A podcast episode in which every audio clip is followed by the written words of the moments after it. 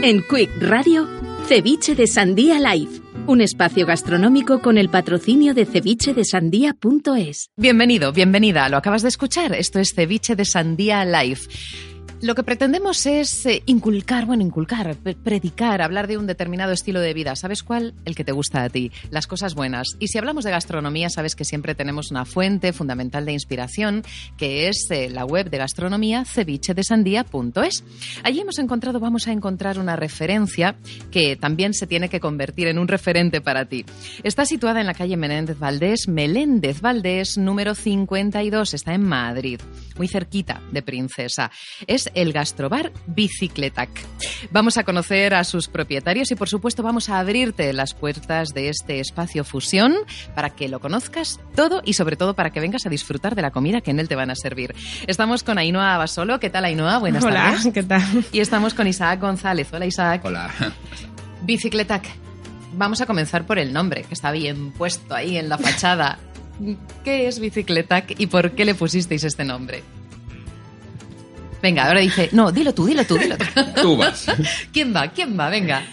A ver, tampoco no hay una, no hay una gran historia, ¿no? Es más bien, pues, en la decoración fue surgiendo poco a poco cosas de bicicleta ¿Sí? y luego, pues, al final fue en plan como una ironía, porque tanto en Donosti como en Barcelona y por las ciudades que hemos vivido, siempre nos hemos movido en bicicleta. Llegamos aquí a, Madrid y era imposible movernos en bicicleta, entonces fue como una especie de ironía. Entonces pusimos bicicleta.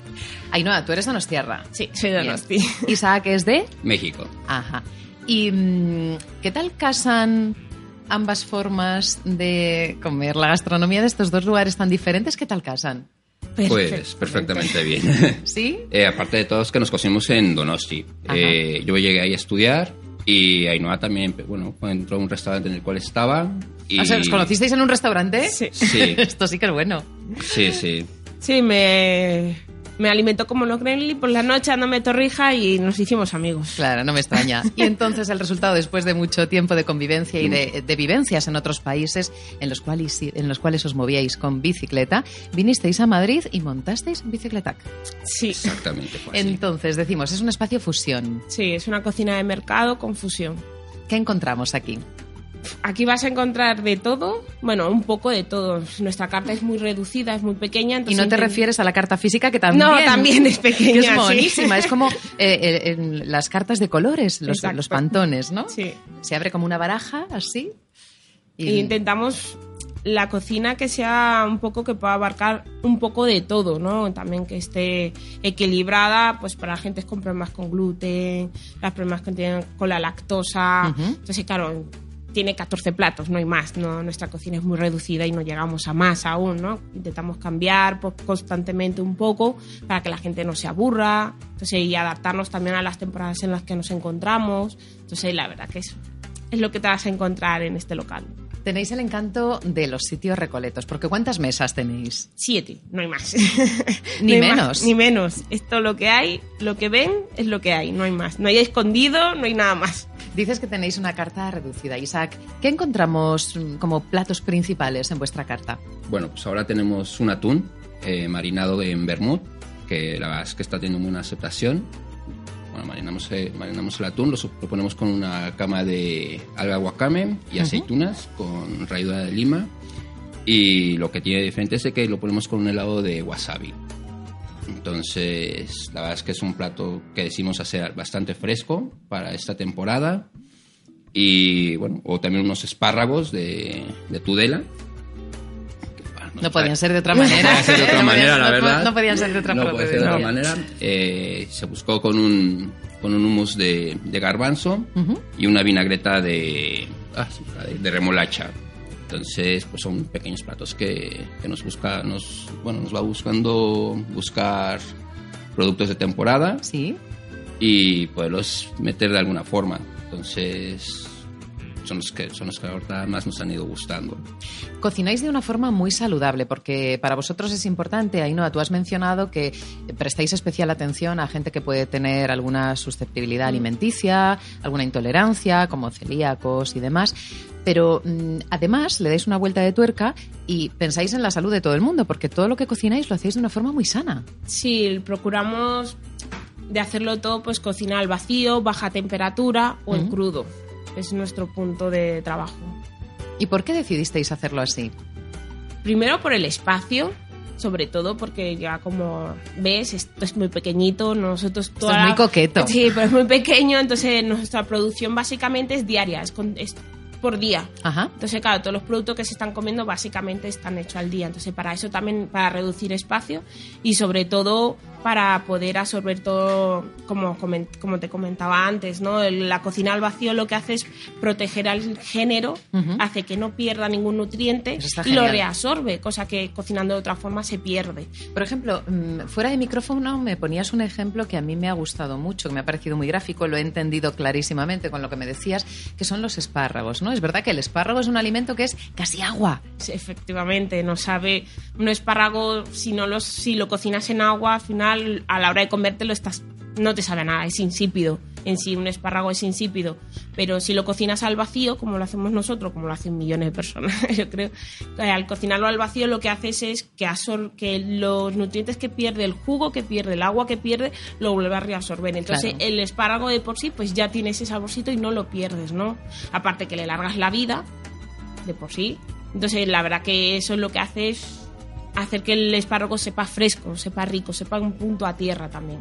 Y además, eh, no es en el caso del espárrago, pero se me ocurre lo que también decíamos antes, en el caso de otros alimentos, tú puedes cocinar al vacío y le puedes añadir tanto como te admita, Ah, sí, unas claro. especias o, por sí, ejemplo... sí, pues no, tú puedes hacerlo de todo lo que quieras. Por ejemplo, mira, ah, tenemos unos- un postre que no va a, vosotros, lo siento, pero sí la verdad que está relacionado con vuestro nombre. Tenemos, por ejemplo, una sandía que le llamamos sandía borracha. Sandía borracha. Borracha, sí. ¿Y por qué le llamáis así? porque está envasada con sangría.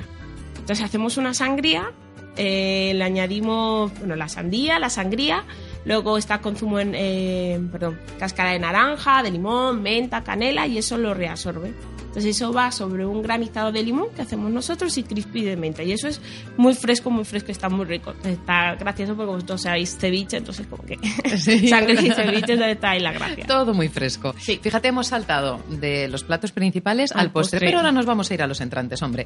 Tenéis falsa pizza de la casa. ¿Cómo es? Pues es una pasta filo que hacemos. Eh, hacemos una confitura de tomate eh, y tomatitos secos.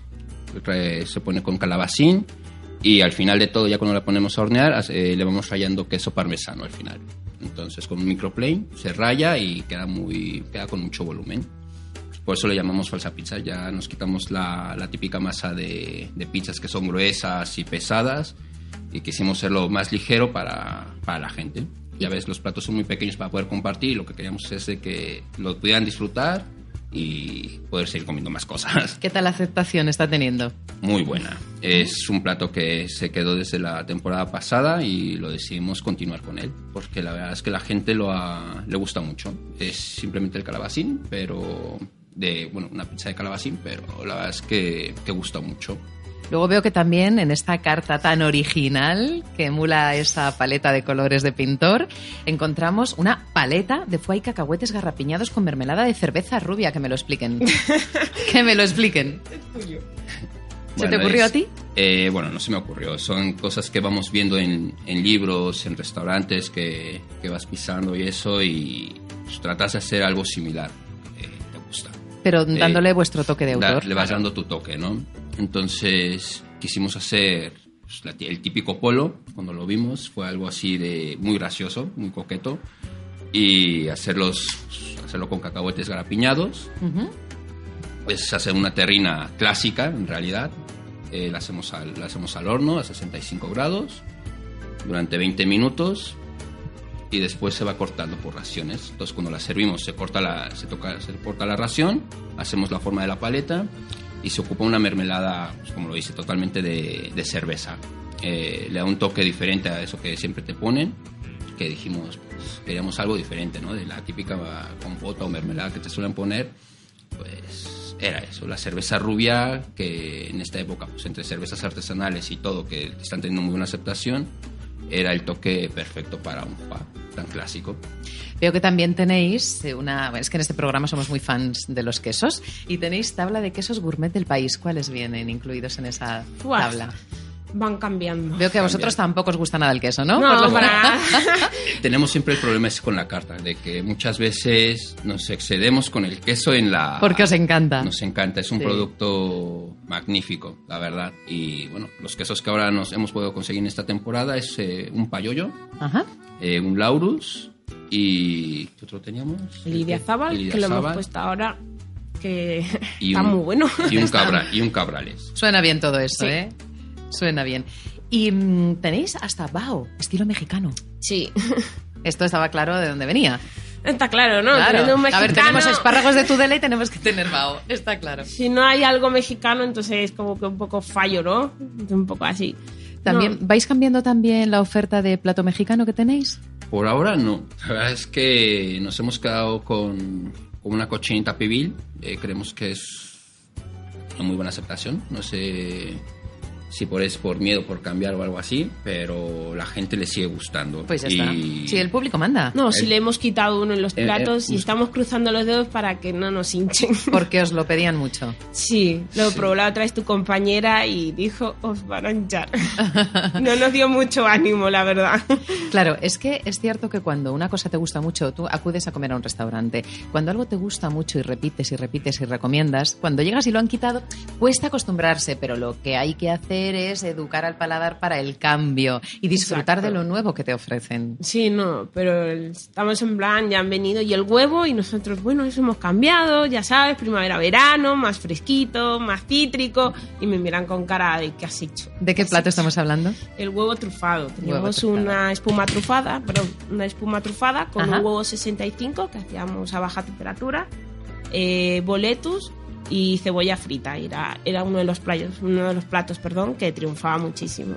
Pero ahora para verano consideramos que era un poco pesado. Ahora más mismo contundente. la gente necesita algo más fresco. Ahora mismo con el buen tiempo lo que la gente quiere es quitarse ropa, ir más fresco. Entonces, para eso la carta también se adapta a ello, ¿no? Está claro, para digestiones menos pesadas.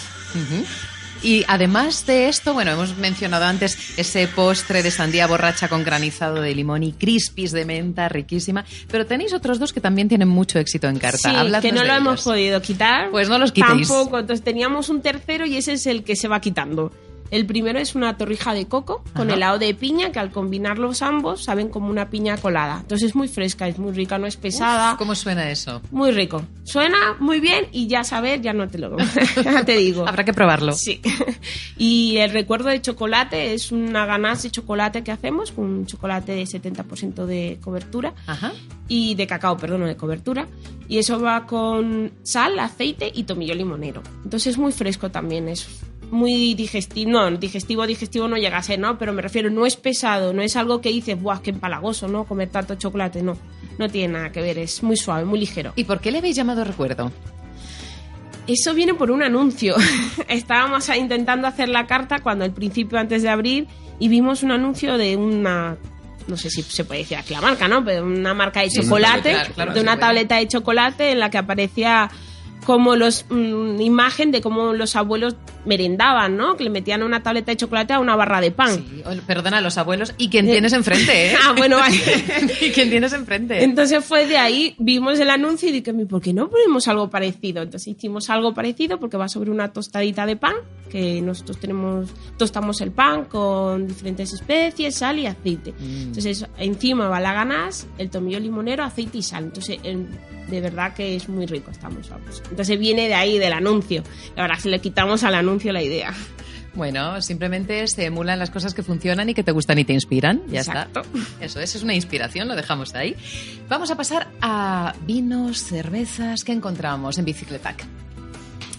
Va, va, ahora mismo la carta la hemos cambiado, la carta de vino. entonces- Estáis súper innovadores. Sí, hemos intentado, por- sobre todo para que la gente no tenga cosas diferentes cada vez que venga, o por menos, porque si no al final la gente se aburre. Entonces la cuestión es conseguir productos que a la gente le guste y luego vuelvan otra vez y tengan otra cosa diferente. Y así se enganchen a nosotros. Claro que sí, que yo creo que ya tenéis unos cuantos, ¿eh? Enganchados. Sí, la verdad que no nos podemos quejar, la verdad que la gente se porta muy bien con nosotros.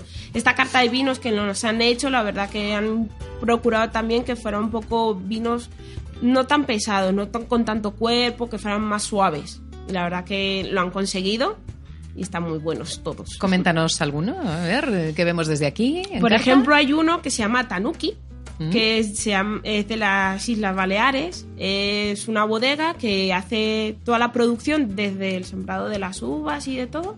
Eh, son gentes con problemas físicos o lo que sea. Entonces funcionan todo ello y todo el dinero que se recauda de esos vinos, de la venta de los Qué vinos, bueno. van hacia ellos. Es una función solidaria, además. Efectivamente. Qué Entonces, bien. la verdad que tienen unas diferentes gamas de vino, buscamos ese, nos comentaron y la verdad que dijimos que nos parecía muy bien tener un vino de esa forma. Luego, por ejemplo, tenemos uno que se llama Siete Fuentes. Ese vino también es riquísimo. Eh, ay, ¿de dónde era? De Orotava, de la, de, la Orotava. De la Orotava. Y la verdad que es un vino que encanta aquí mucho porque sabe más a mineral. Mm. Entonces, diferente. No son vinos típicos y tradicionales que te vas a encontrar en todos los sitios, ¿no? Entonces, intentan hacernos una pequeña carta, porque ta- tenemos unas 20 referencias, no tenemos mucho más tampoco. Para, esta, para lo que es pequeño, son 20 referencias. Entonces, la verdad que buscamos vinos frescos, vinos que sean diferentes. Tenemos otro vino de la tierra, que es uno de Extremadura, Ajá. y la verdad que también es otro vino que nos apareció, tiene un poco de cuerpo, pero está muy rico y es muy suave. Y luego las El cervezas. chacolí. No, Ah, el Eh, chacolí. El chacolí. Uy, Ay, es verdad. no podemos olvidar. ¡Qué No fallo! olvidar. ¡Qué fallo! Ese Sí, no sí, puede. eso no nos podemos olvidar. Tenemos un chacolí hecho en Guetaria y eh, bueno, con, para, es, un, vi- es un tipo de uva que se llama Ondarribi Belza y Ondarribi Churi. Entonces es un punto ácido, es como más o menos así para la gente que no lo ha probado nunca. Imaginaos como un vino seco, Sí, ¿de acuerdo? ajá. Como un rueda, un verdejo o así, perdón. Eh, hay que romperlo, lo que se llama descarciar. Hay gente que no lo hace, pero en sí se recomienda que se haga porque el- al romperlo termina hace la última parte de la fermentación, entonces sabe más rico. ¿Y con qué lo recomendarías? Eh, sobre todo con pescados. Los pescados quedan muy bien con el chacolí. ¿Con ese atuncito que habéis comentado antes, por ejemplo? Con los pescados es lo que más llega a combinar el chacolí. Siempre va a pegar más con ello. Y no se nos olviden las cervezas artesanales. Exacto. Exacto. Que Tenemos dos. ¿Cuáles? Tenemos dos. Una salvaje, que es Maurí, es una IPA. ¿Cómo suena eso? Sí. Cerveza Sí. artesanal salvaje. Exactamente. Y Experiencia. la verdad es que está saliendo muy bien. Eh, nos la ofrecieron, nos la dieron a probar. La verdad es que ¿Os gustó? nos gustó. La doble fermentación de, que tiene es suave. Es una cerveza muy fuerte, pero la verdad es que tiene su cuerpo, sus toques cítricos. Lo mismo por lo, por, por lo que tiene. Y tenemos otra que es la SER, que es vasca, por decirlo así. También muy, muy buena. Nos ha gustado también su sabor y pegaba muy bien con los platos que, que habíamos puesto. Y seguimos con ellas adelante. O sea que nos, nos llaman mucho la atención. Con lo que sin duda vais a seguir adelante y lo que va a llamar la atención de nuestros oyentes es toda la oferta gastronómica que encuentran aquí en Gastrobar Bicicletac, un lugar inspirado en la bicicleta, un lugar que además cuando vengan van a ver cómo toda la decoración gira en torno a la bicicleta o casi, que tiene detallitos sorprendentes relacionados con el mundo de la bici y que sin duda van a disfrutar de esa comida, de esas bebidas, de esos postres maravillosos, de esa forma sana y saludable de cocinar que tenéis en Bicicletac, en la calle Meléndez Valdés número 52 en Madrid. Si queréis más información, cevichedesandía.es y si queréis más programas de radio, el próximo día en Ceviche de Sandía Live. Ainhoa, Isaac, seguid ofreciéndonos lo que nos estáis dando y, bueno, mantener los platitos que nos gustan y también continuad sí. con esa vena innovadora para seguir sorprendiendo a nuestro paladar. Muchas gracias. No, gracias a ti. Adiós a todos. Adiós. En Quick Radio, Ceviche de Sandía Live, un espacio gastronómico con el patrocinio de cevichedesandía.es.